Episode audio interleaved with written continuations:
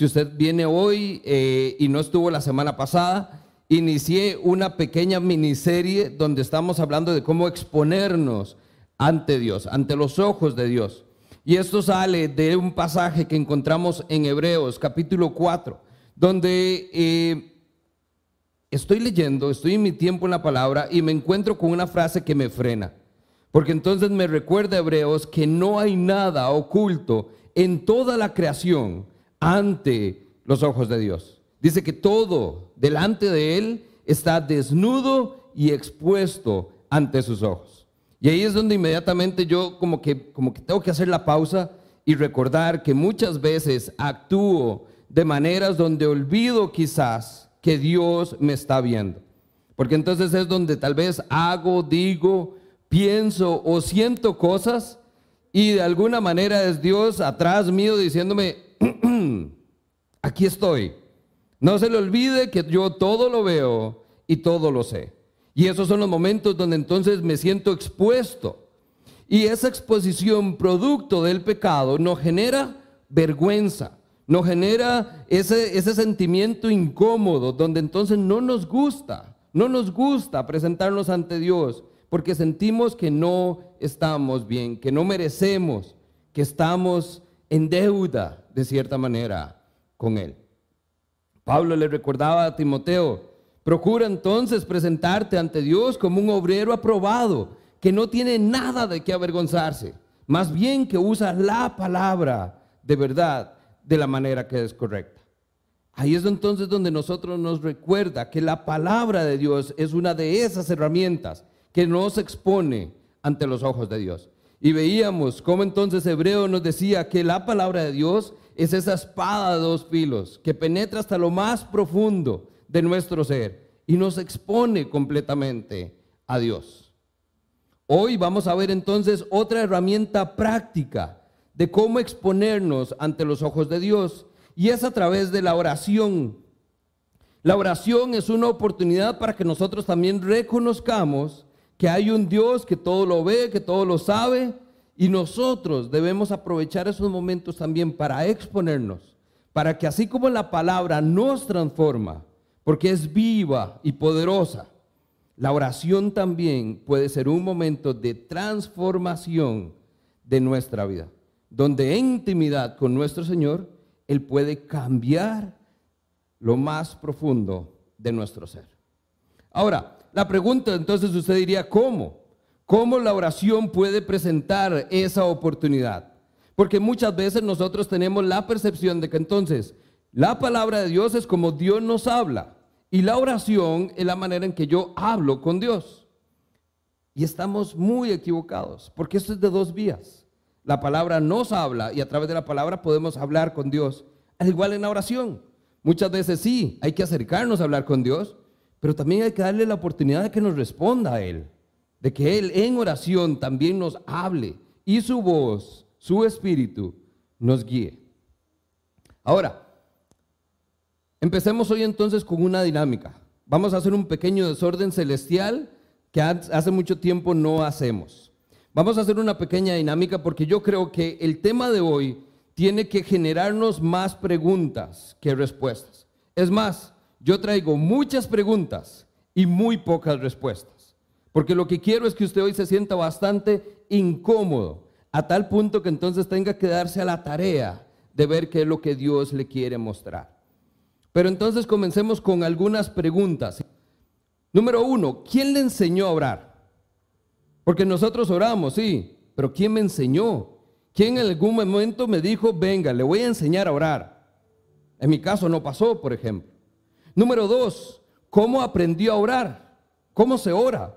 ¿Quién nos dijo qué hay que decir o cómo hay que hacer? ¿En qué momento comenzamos a decir que es que hay una postura, si es de pie, si es sentado? ¿Cómo? ¿Cómo se aprendió a orar? O número tres, la famosa pregunta de ¿hay forma correcta o incorrecta de orar? ¿Por qué será que a veces parece que Dios no responde? ¿O por qué será que a veces como que no llegó tal vez? ¿Será que lo hice mal?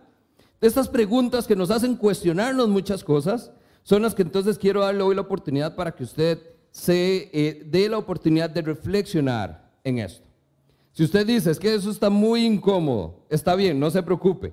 Use las más facilitas. Cuéntenle a la persona que está a la par cómo ora, cuándo, en qué momento, cuánto dura su oración, a quién le ora, porque a veces oramos al Padre, al Hijo, al Espíritu Santo y a veces es a todos al mismo tiempo.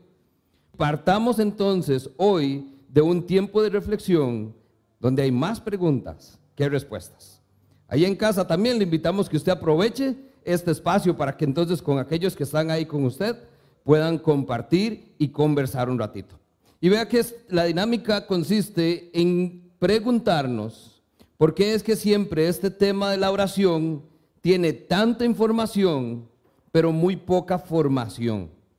En mi caso, por ejemplo, y es de donde salen las preguntas, a mí nadie me enseñó a orar. Yo llegué a una iglesia y como todo mundo, cuando decían oremos, bajaba la cabeza, ¿de qué hacía yo? De comencé a bajar la cabeza, para no quedar como el que hace algo diferente. Pero nadie llegó en algún momento y me dijo, vea, así es como se ora. Otro que me pasó, nunca hubo un proceso entonces donde yo me permitiera aprender a orar. En algún momento simplemente yo que era lo que escuchaba, la gente habla natural. Algunos dicen Padre, algunos dicen Señor, algunos dicen Papi, algunos dicen Dios. ¿Y entonces qué es? Cada quien es libre de orar como quiere. Y, y en cierta manera es cierto, pero vea el peligro, es como cada quien puede hacerlo como quiere, no hay nadie enseñando, no hay nadie diciendo, y quizás, quizás, no es la manera correcta. La pregunta que realmente puede resumir todo eso es, ¿será que entonces estamos haciendo algo que no me enseñaron, que no aprendí, que simplemente estoy haciendo por hacer y entonces es por eso que no tiene el efecto que estoy esperando?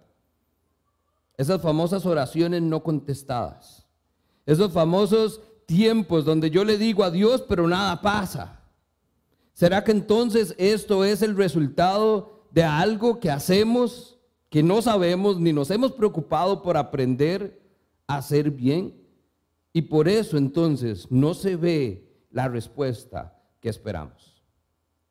La idea de hoy es que podamos entonces explorar juntos un poquitito lo que a la luz de la palabra dice que es el tema de la oración.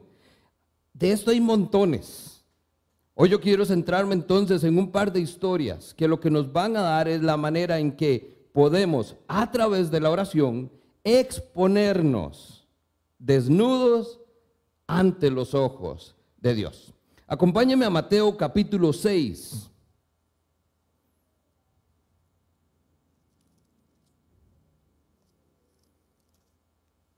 Vamos a estar ahí a partir del verso 5.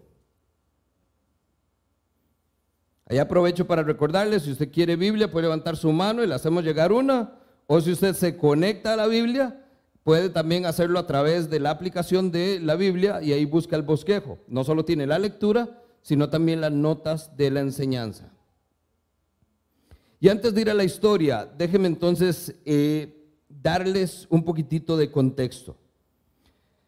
Creo que nuestras oraciones son bastante predictivas son bastante estructuradas y sumamente resumidas.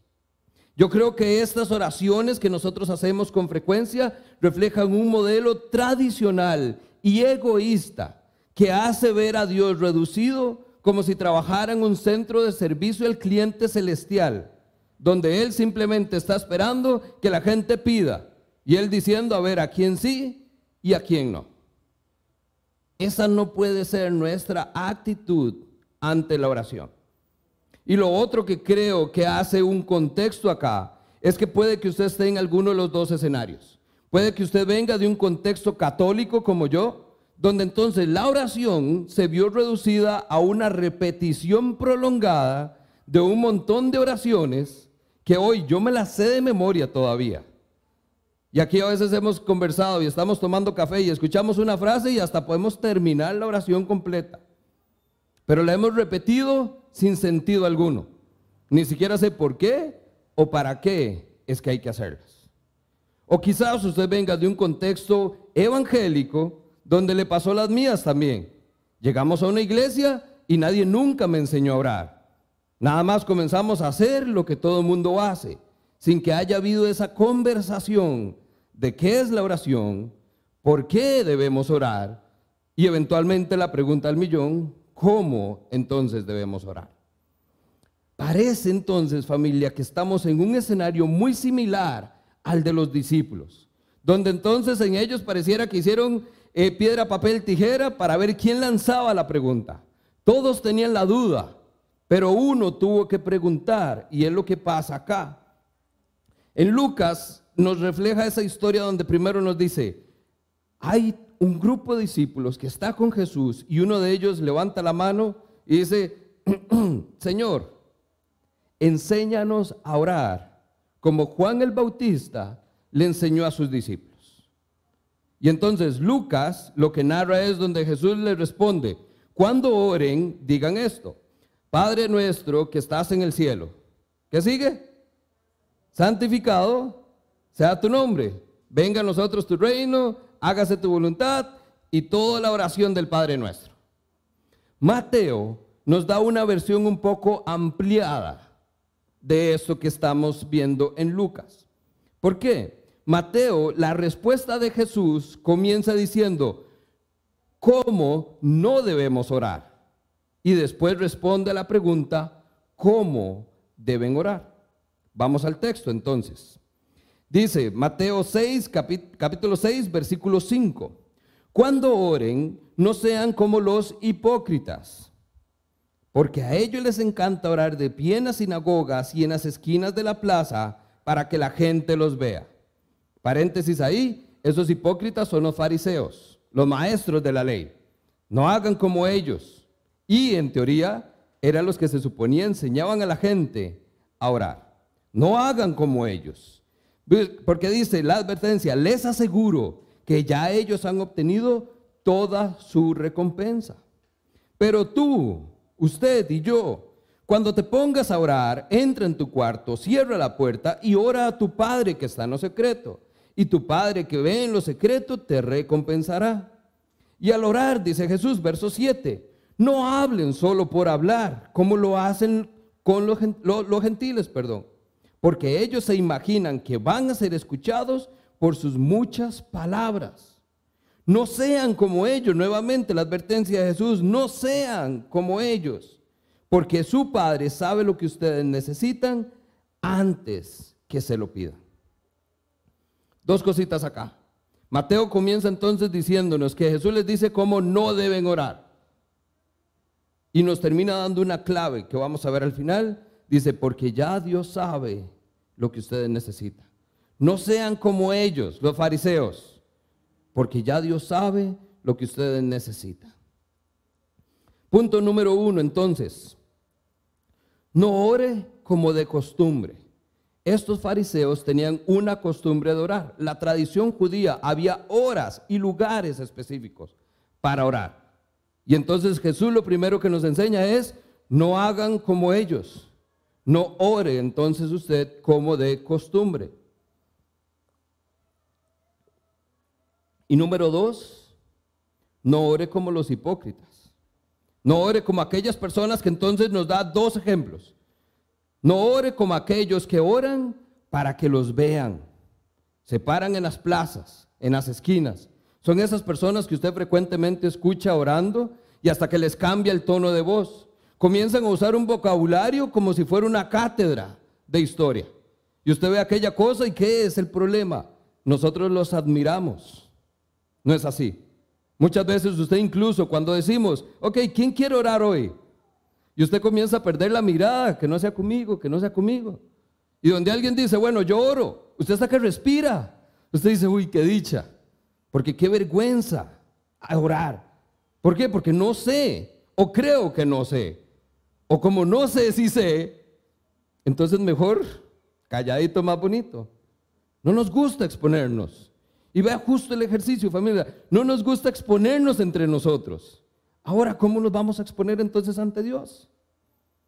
Tenemos que dejar que la oración transforme nuestra vida. Y para eso hay que exponernos. Pero entonces no tenemos que hacerlo como esos que oran para que los vean, que oran para que entonces digan, uy, vea, esa persona sí que sabe orar. O peor aún, esa persona debe ser muy cercana a Dios, debe ser un muy buen discípulo, debe ser un muy buen seguidor, porque vea la elocuencia con que ora, vea la postura, vea lo que hace. No, familia, Jesús dice, no hagan como los hipócritas, porque ya, ya ellos recibieron su recompensa. Y vea que entonces aquí es donde nuestros ojos tienen que estar en la recompensa. Y la recompensa no es una oración contestada. La recompensa no es que entonces si usted ora bien va a recibir lo que le está pidiendo a Dios. No lo malinterprete. La recompensa no es que lo vean los hombres. La recompensa es que Dios, su Padre, le vea a usted. Le preste atención. En la intimidad, en lo secreto, Dios le va a ver desnudo y expuesto ante sus ojos. Y usted no va a tener nada de qué avergonzarse. Qué lindo llegar a la presencia de Dios de esa manera. En algún momento, Lucas 18, le cuento la historia, si usted quiere la puede ver en casa. Lucas 18, a partir del verso 9, Jesús les cuenta una parábola y les dice a los maestros de la ley, a estas personas que hoy está llamando hipócritas, les dice, hay una vez una historia donde había un fariseo y un recaudador de impuestos, y ambos se pusieron a orar. El fariseo dice que oraba consigo mismo, oh Dios, qué dicha que yo no soy como los otros hombres, ladrones, malhechores, adúlteros, qué dicha que yo no soy como ese recaudador de impuestos. Hablaba de sí mismo, yo oro, ayuno, hago cosas. En cambio, ve a esos todo lo que no hacen. Y la historia cuenta y dice, y el recaudador de impuestos simplemente se golpeaba el pecho y decía, Señor, soy pecador. Y Jesús se vuelve y les dice, les aseguro que este, el recaudador de impuestos, irá a casa justificado y el otro no. La razón por la que no tenemos que ser como los hipócritas es porque ya recibieron su recompensa y es más, no van a recibirla en el cielo. Dice que solo uno fue justificado a casa. Aquel que reconoció su condición, aquel que se expuso ante Dios y dijo, soy un pecador. Pero cuando no nos exponemos, cuando presentamos la fachada, le decimos a Dios lo bueno que somos, todo lo que hacemos, como si eso sumara méritos y créditos para nuestra salvación. No lo malinterprete familia, porque no es así. No oren para que los vean. Y número dos, dice Jesús también ahí en Mateo, no oré para que los oigan. Dice entonces el verso 7, no hablen solo por hablar como hacen los gentiles, porque ellos se imaginan que van a ser escuchados por sus muchas palabras. Le comparto algunas otras versiones. No usen vanas repeticiones. No parloteen de manera interminable, dice otra. No usen muchas palabras. ¿Por qué? Porque lo que usted dice cuando ora no es tan importante como la actitud cuando lo hace. Sus palabras, cortas, pequeñas, y en el buen tico, si es así, porque no sé hablar bonito, tienen más peso que aquella elocuencia y la extensión de nuestro discurso, tratando de justificarnos ante un Dios que lo único que quiere es ver un corazón humillado delante de Él. No parloten, no hablen por hablar, no se extiendan. Y este es el famoso ejemplo. ¿Cuándo nos gustan esas oraciones? Cuando vamos a almorzar, ¿cierto? En la comida. Dios guarde a alguien se ponga a hacer vigilia. No, no, la oración de la comida tiene que ser corta, concisa y rapidita. Porque si no se nos enfía el bistec. Señor, bendice los alimentos. Amén. Uy, y perdón, acuérdate también de los que no tienen. ¿Verdad? Se nos olvida. Y ya, esa es la oración sencilla. Y hasta ahí llegamos. ¿Por qué? Porque no hay una actitud. No estamos pensando en exponernos a Dios. Estamos pensando que no se enfríe la comida. No tenemos que esperar un discurso extendido y elocuente. Jesús nos dice, no oren para que los oigan. Entonces, ojo, si no tenemos que orar para que nos vean, Si no tenemos que orar para que nos oigan, entonces ¿por qué tenemos que orar?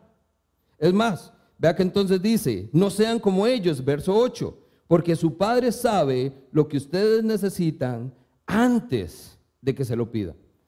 Si no importa lo que digo, si no importa lo que hago, la pregunta del millón, entonces ¿para qué hacerlo?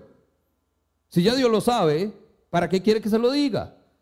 Y Dios me está diciendo, no me lo diga, ya yo lo sé, antes de que usted venga a mí, ya Dios sabe lo que usted le va a pedir. Entonces la pregunta es, ¿por qué?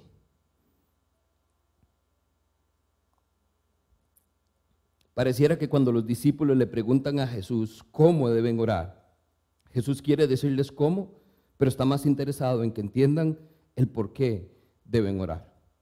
Y aquí es donde tenemos que hacernos la pausa, porque si los discípulos le preguntaron a Jesús, enséñanos a orar, y ellos vienen de una tradición judía donde ya les habían enseñado a orar, y habían horas específicas para orar, y lugares específicos para orar. Quiere decir que cuando vieron a Jesús, vieron algo diferente. Este hombre ora de una manera especial, o este hombre ora de una manera donde el Padre parece que sí le responde. Este hombre ora donde sí hay algo que suceda. Y entonces viene la pregunta, Señor, yo quiero orar como usted ora, porque yo quiero tener respuesta como usted la está teniendo. Y ahí es donde Jesús quiere aprovechar también para enseñarnos a nosotros por qué debemos orar. Tres puntos, si está tomando nota. ¿Por qué orar? Número uno, es una oportunidad para alinear nuestra voluntad con la de Dios. Entiéndase bien, no es al revés. No es donde usted trata de llegar en oración y decirle a Dios que usted quiere. Es donde usted llega a Dios y entiende qué es lo que Dios tiene para usted. Se alinea nuestra voluntad a la voluntad de Dios. Número dos, es una oportunidad para entonces rendirse a esa voluntad. Si entiendo que no es lo que yo quiero, es lo que Dios quiere, tengo entonces que rendirme ante esa voluntad. No tener un dime qué te diré con Dios para tratar de imponer mi voluntad. Y número tres, es una oportunidad para que entonces Dios haga algo. Entienda, en nosotros, en nosotros, no por nosotros. Usted no llega a pedir para que Dios haga algo por usted. Acérquese en oración y usted se expone para que entonces Dios haga algo en su vida en su corazón, en su mente, en su cuerpo. Es decir, que haya transformación en su ser. Y si presta atención, si este es el por qué debemos orar, nada de esto tiene que ver con pedir algo a Dios. Nada. Más adelante vamos a ver, pidan y se les va a dar. Y si piden conforme a voluntad, ustedes están seguros que pueden tener lo que ya han pedido. Pero hay unas condiciones. Antes de entrar en el ámbito de cómo se ora pidiendo algo a Dios, primero entienda por qué debemos orar. Si usted no busca a Dios en oración en estas condiciones, queriendo entender su voluntad, queriendo rendirse a su voluntad y queriendo entonces dejar que Dios transforme su vida, estamos acercándonos con la actitud correcta, perdón, incorrecta. Y quizás entonces es por eso que no vemos los resultados que esperamos. Ahora, si esa es la manera de que debemos entender de por qué debemos orar, ahora entonces, ¿cómo? ¿Cómo entonces oro de una manera correcta? Y es entonces donde Jesús comienza, eh, perdón, continúa con la historia. Verso 9. Recuerde que entonces versos del 6 al 8 nos dice cómo no debemos orar. Y ahora Jesús cambia de marcha y dice, verso 9, cuando oren, ustedes deben orar así. Padre nuestro que estás en el cielo, santificado sea tu nombre, venga a nosotros tu reino y hágase tu voluntad. Voy a usar esta primera porción del Padre nuestro solamente como ilustración hoy. Pero si usted ve que la ilustración nos va a dar suficiente, Ahora imagínese el poder que tiene toda la oración. Quisiera entonces, a partir de estos versos, de cómo Jesús dice que debemos comenzar a orar, ver entonces tres puntos en que nosotros debemos hoy entender cómo orar. El texto nos dice, Padre nuestro que estás en el cielo, santificado sea tu nombre. La oración no gira alrededor de nosotros, como normalmente creemos. La oración gira alrededor de Dios. Y no cualquier Dios, alrededor de el Padre. Jesús está diciéndole a sus discípulos que le preguntaron cómo deben orar y Jesús les dice, pongan su mirada en el Padre, el que está en el cielo y aquel cuyo nombre es santificado. Número uno, entonces, ¿qué debemos hacer? Acerquémonos al Padre, al Padre, y contemplemos su grandeza. Cuando nos acercamos a Dios Padre y reconocemos quién Él es, su nombre, su grandeza, su creación, ahí es entonces donde yo me veo tan pequeñito que soy capaz de reconocer quién soy yo y cuál es mi condición. Jesús está dando esto precisamente para que entendamos cuál es la postura para orar. Familia, no es sentarnos bien, no es bajar la cabeza, no es cerrar los ojos. La postura debe ser adoración, porque usted reconoce que hay un Dios demasiado grande que le ama demasiado, aún siendo usted pecador. Acérquese entonces al Padre y reconozca o contemple su grandeza. Sin hacer esto es imposible aceptar la voluntad de Dios. Muchas veces nosotros oramos con este famoso, dicho, el que reza y peca, empata. ¿Lo han escuchado? La pregunta, ¿lo han aplicado? A cada rato. Pecamos deliberadamente porque sabemos que en oración puedo buscar a Dios, arrepentirme y sé que Dios me va a perdonar. Es un juego. El que peca y reza empata y lo hago hoy, lo hago mañana y lo he hecho por 10 años o más. Pero familia, tenemos que entender que esto no es un juego y el empatar no es suficiente. Aquí se trata de ganar nuestra vida eterna de que Cristo nos dé ese regalo precioso y alcancemos la meta, que recibamos el premio, que tengamos la recompensa. Es ganar, ganar, ganar. No es suficiente conformarnos con empatar solo porque nos gusta este jueguito, de que entonces me porto mal y pido perdón. El dicho también dice, es mejor pedir perdón que pedir permiso. Tampoco, tampoco, porque la vida es tan frágil que en cualquier momento nos damos cuenta que no nos dio chance para pedir perdón una vez más. Número dos, dice entonces el texto, venga a nosotros tu reino. ¿El de quién? El de Dios. Y hágase tu voluntad. ¿La voluntad de quién? De Dios. Y ahí es entonces donde usted y yo chocamos contra un muro fuerte. Porque entonces, ¿a dónde está mi reino? ¿A dónde está mi voluntad? ¿En qué momento es la oración donde se dice lo que yo quiero, lo que yo necesito, lo que yo pienso que es mejor para mi vida? ¿En qué momento es yo, yo, yo, mi familia, mi casa, mi trabajo? Perdemos de vista por completo porque por estar centrados en nuestros pequeños reinos terrenales, no nos damos la oportunidad de rendirnos ante ese reino celestial y someternos a la voluntad de Dios. No se confunda. La oración no se acerca a uno a pedirle algo a Dios. Se acerca para recibir lo que ya Él tiene para usted.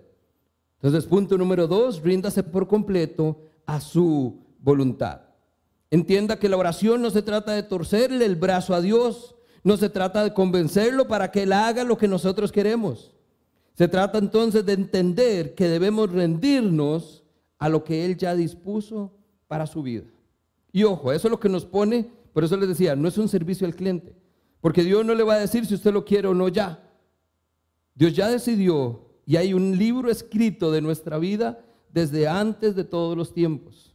Ya Dios decidió qué es lo que usted necesita el día de hoy. Acérquese y ríndase a su voluntad. Pero mientras sigamos nosotros acercándonos a tratar de tener la nuestra, no vamos a ver los efectos que esperamos ver. Ahora, ¿qué nos impide entonces aceptar esa voluntad? ¿Por qué es que nos cuesta tanto decir, hágase tu voluntad y no la mía? Y ciertamente creo que esa frase rara vez está en nuestras oraciones, ¿cierto? Rara vez reconocemos que es lo que Dios quiere y no lo que yo quiero. Hace un par de semanas mi esposa y yo recibimos una noticia de esas que usted no espera y lo golpea en lo más profundo. Una amiga nuestra de otra iglesia con la que servimos hace muchísimos años estaba a punto de dar a luz, ya estaba sobre las 40 semanas, ya es ese momento donde en teoría debería ser felicidad e ilusión, ya Melissa va para el hospital, el bebé viene en camino, qué lindo, pero entonces viene esa parte. El bebé está bien, pero la mamá no. Y a partir de ahí comenzó entonces un tiempo de angustia. Eh, esta persona quedó en cuidados intensivos, el bebito estaba sano, al día siguiente ya tenía la salida, no tenía cómo comer, no tenía cómo ser cuidado correctamente. Imagínense la angustia de esta familia teniendo a la, a la mujer en el hospital. Y ahí entonces comienza unas cadenas de oraciones impresionantes, mensajes, en redes sociales, se destapa aquello. Comienza a darse uno cuenta que estamos conectados un montón de iglesias porque por alguna razón llegó, hay muchas personas orando. Es más, hay reuniones por Zoom de más de 100 personas todos los días orando y pidiendo a Dios el milagro. Algunos días después, nada más recibimos la noticia, no lo logró y murió. 35 años tenía. Un año de casado y el esposo quedó viudo. El bebé recién nacido y quedó sin mamá. La pregunta, y aquí es donde todo nos golpea, porque esa es la oración dura. ¿Por qué Dios no respondió? Porque si habían tantas personas orando, Dios no dio la respuesta que esperábamos? Porque si esto es algo que no es egoísta, ¿quién no quiere que la mamá esté con su hijo? ¿Quién no quiere que el bebito tenga una familia donde crecer? Es algo especial, no estamos pidiendo capricho, ¿cierto? No es el modelo nuevo de carro, no es pedir una casa, es la vida humana. ¿Por qué Dios dijo no? Y ahí es entonces donde nos confronta. Y hoy hay iglesias fuertes, doliéndose. Porque entonces, ¿y Dios? ¿A dónde está ese Dios de amor? ¿A dónde está ese Dios misericordioso? Y todas esas preguntas equivocadas, familia, comienzan a surgir porque seguimos viendo la perspectiva humana. Todos oramos, sí, pero ¿bajo qué dirección? ¿Qué queríamos? Que se hiciera nuestra voluntad, que se hiciera el milagro que esperábamos, el que pedíamos. ¿Y en qué momento alguien dijo, Señor, venga tu reino en este momento y hágase tu voluntad? Las oraciones no es que no se responden, no es que Dios no hace lo que queremos, es que nuestra voluntad no está alineada muchas veces, casi siempre, a la voluntad de Dios. Familia, en oración nos rendimos a su voluntad. Y número tres, Retomo un verso que nos quedó ahí, lo pasamos rapidito, pero creo que nos habla mucho. Mateo 6, 6. Dice, tú, cuando te pongas a orar, entra en tu cuarto, cierra la puerta y ora a tu Padre que está en lo secreto. Así tu Padre que ve lo que se hace en secreto, te recompensará. Independientemente, y aquí es donde podríamos tener un gran debate de si hay lugar, si hay un espacio, si hay una hora, si hay una manera para orar, es por esto. Pero ¿qué es lo que nos está dando acá? Es número tres, reconozca su dependencia de Dios y expóngase ante sus ojos. Cuando entonces nos habla de entrar en lo secreto, de cerrar la puerta, es justamente, no es la oración que hago aquí pública delante de todos ustedes es la oración en donde Dios me va a hablar a mí aquí, en lo oculto, en lo secreto. ¿Por qué? Porque a nadie le importa. que somos metiches celestiales.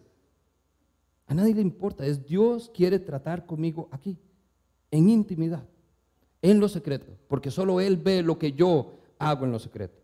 En lo secreto, en mi cuarto, a puerta cerrada, es donde mi corazón está expuesto y desnudo ante los ojos de Dios.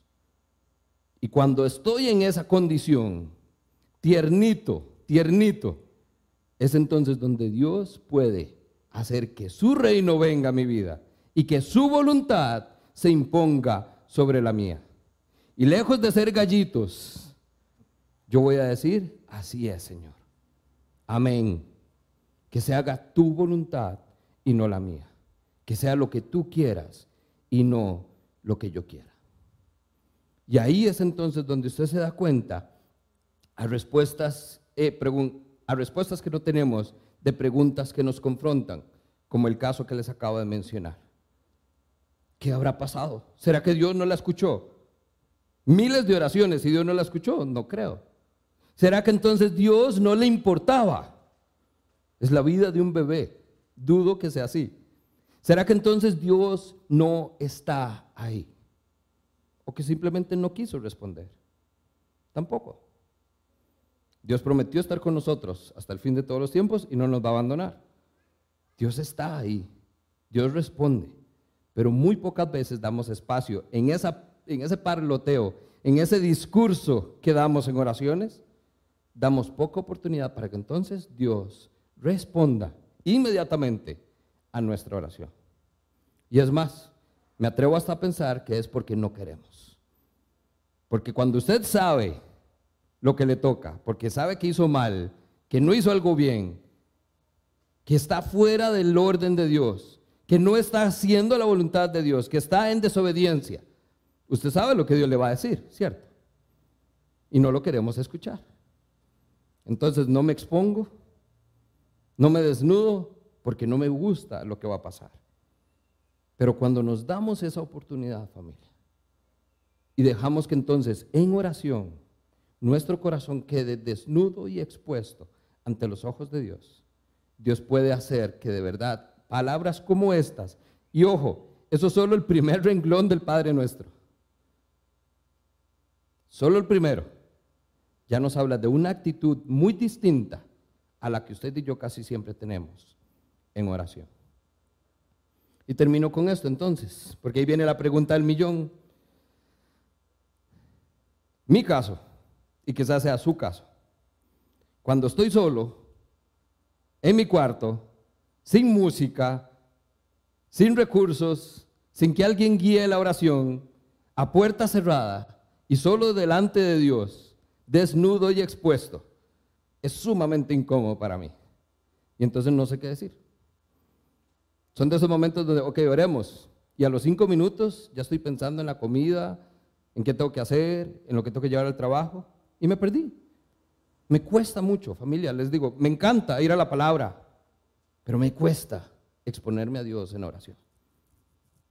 Y entonces en esos momentos donde usted está como yo y no sabemos qué hacer, y es aquí, ¿qué sigue? Déjeme compartirle con usted Romanos, capítulo 8, verso 26. Y si quiere buscarlo y marcarlo, es un texto precioso para nosotros hoy. Romanos capítulo 8, versos 26 y 27.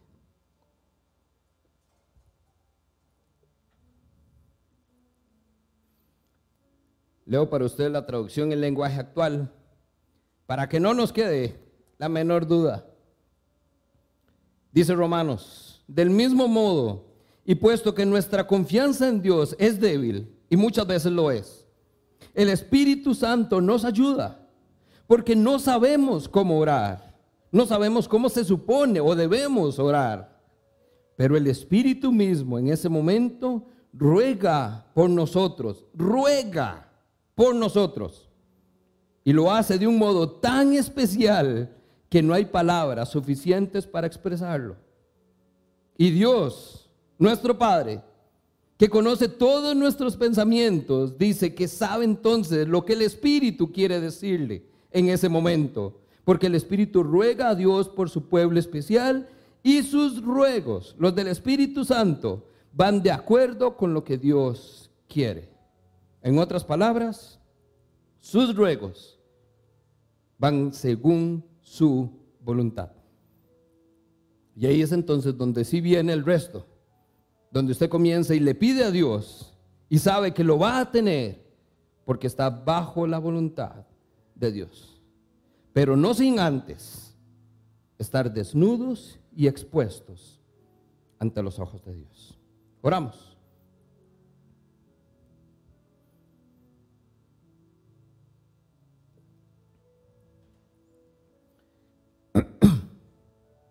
Vea el detalle, porque cuando dije oramos, usted asumió ya la postura tradicional. Familia, permítame hoy romperle el esquema, no ore como de costumbre. No se acomode, no se ponga más cómodo ahí, no se estire, porque no se trata de comodidad. Exponernos delante de los ojos de Dios es incomodidad. Entonces no se ponga cómodo, más bien le invito a que se incomode hoy. Cuando dije oremos, usted también inmediatamente cierra sus ojos. No hace falta. No, no, no cierre sus ojos. Si le facilita, hágalo. Pero no cierre sus ojos solo porque hay que hacerlo. Más bien, abra sus ojos hoy. Cantábamos al inicio.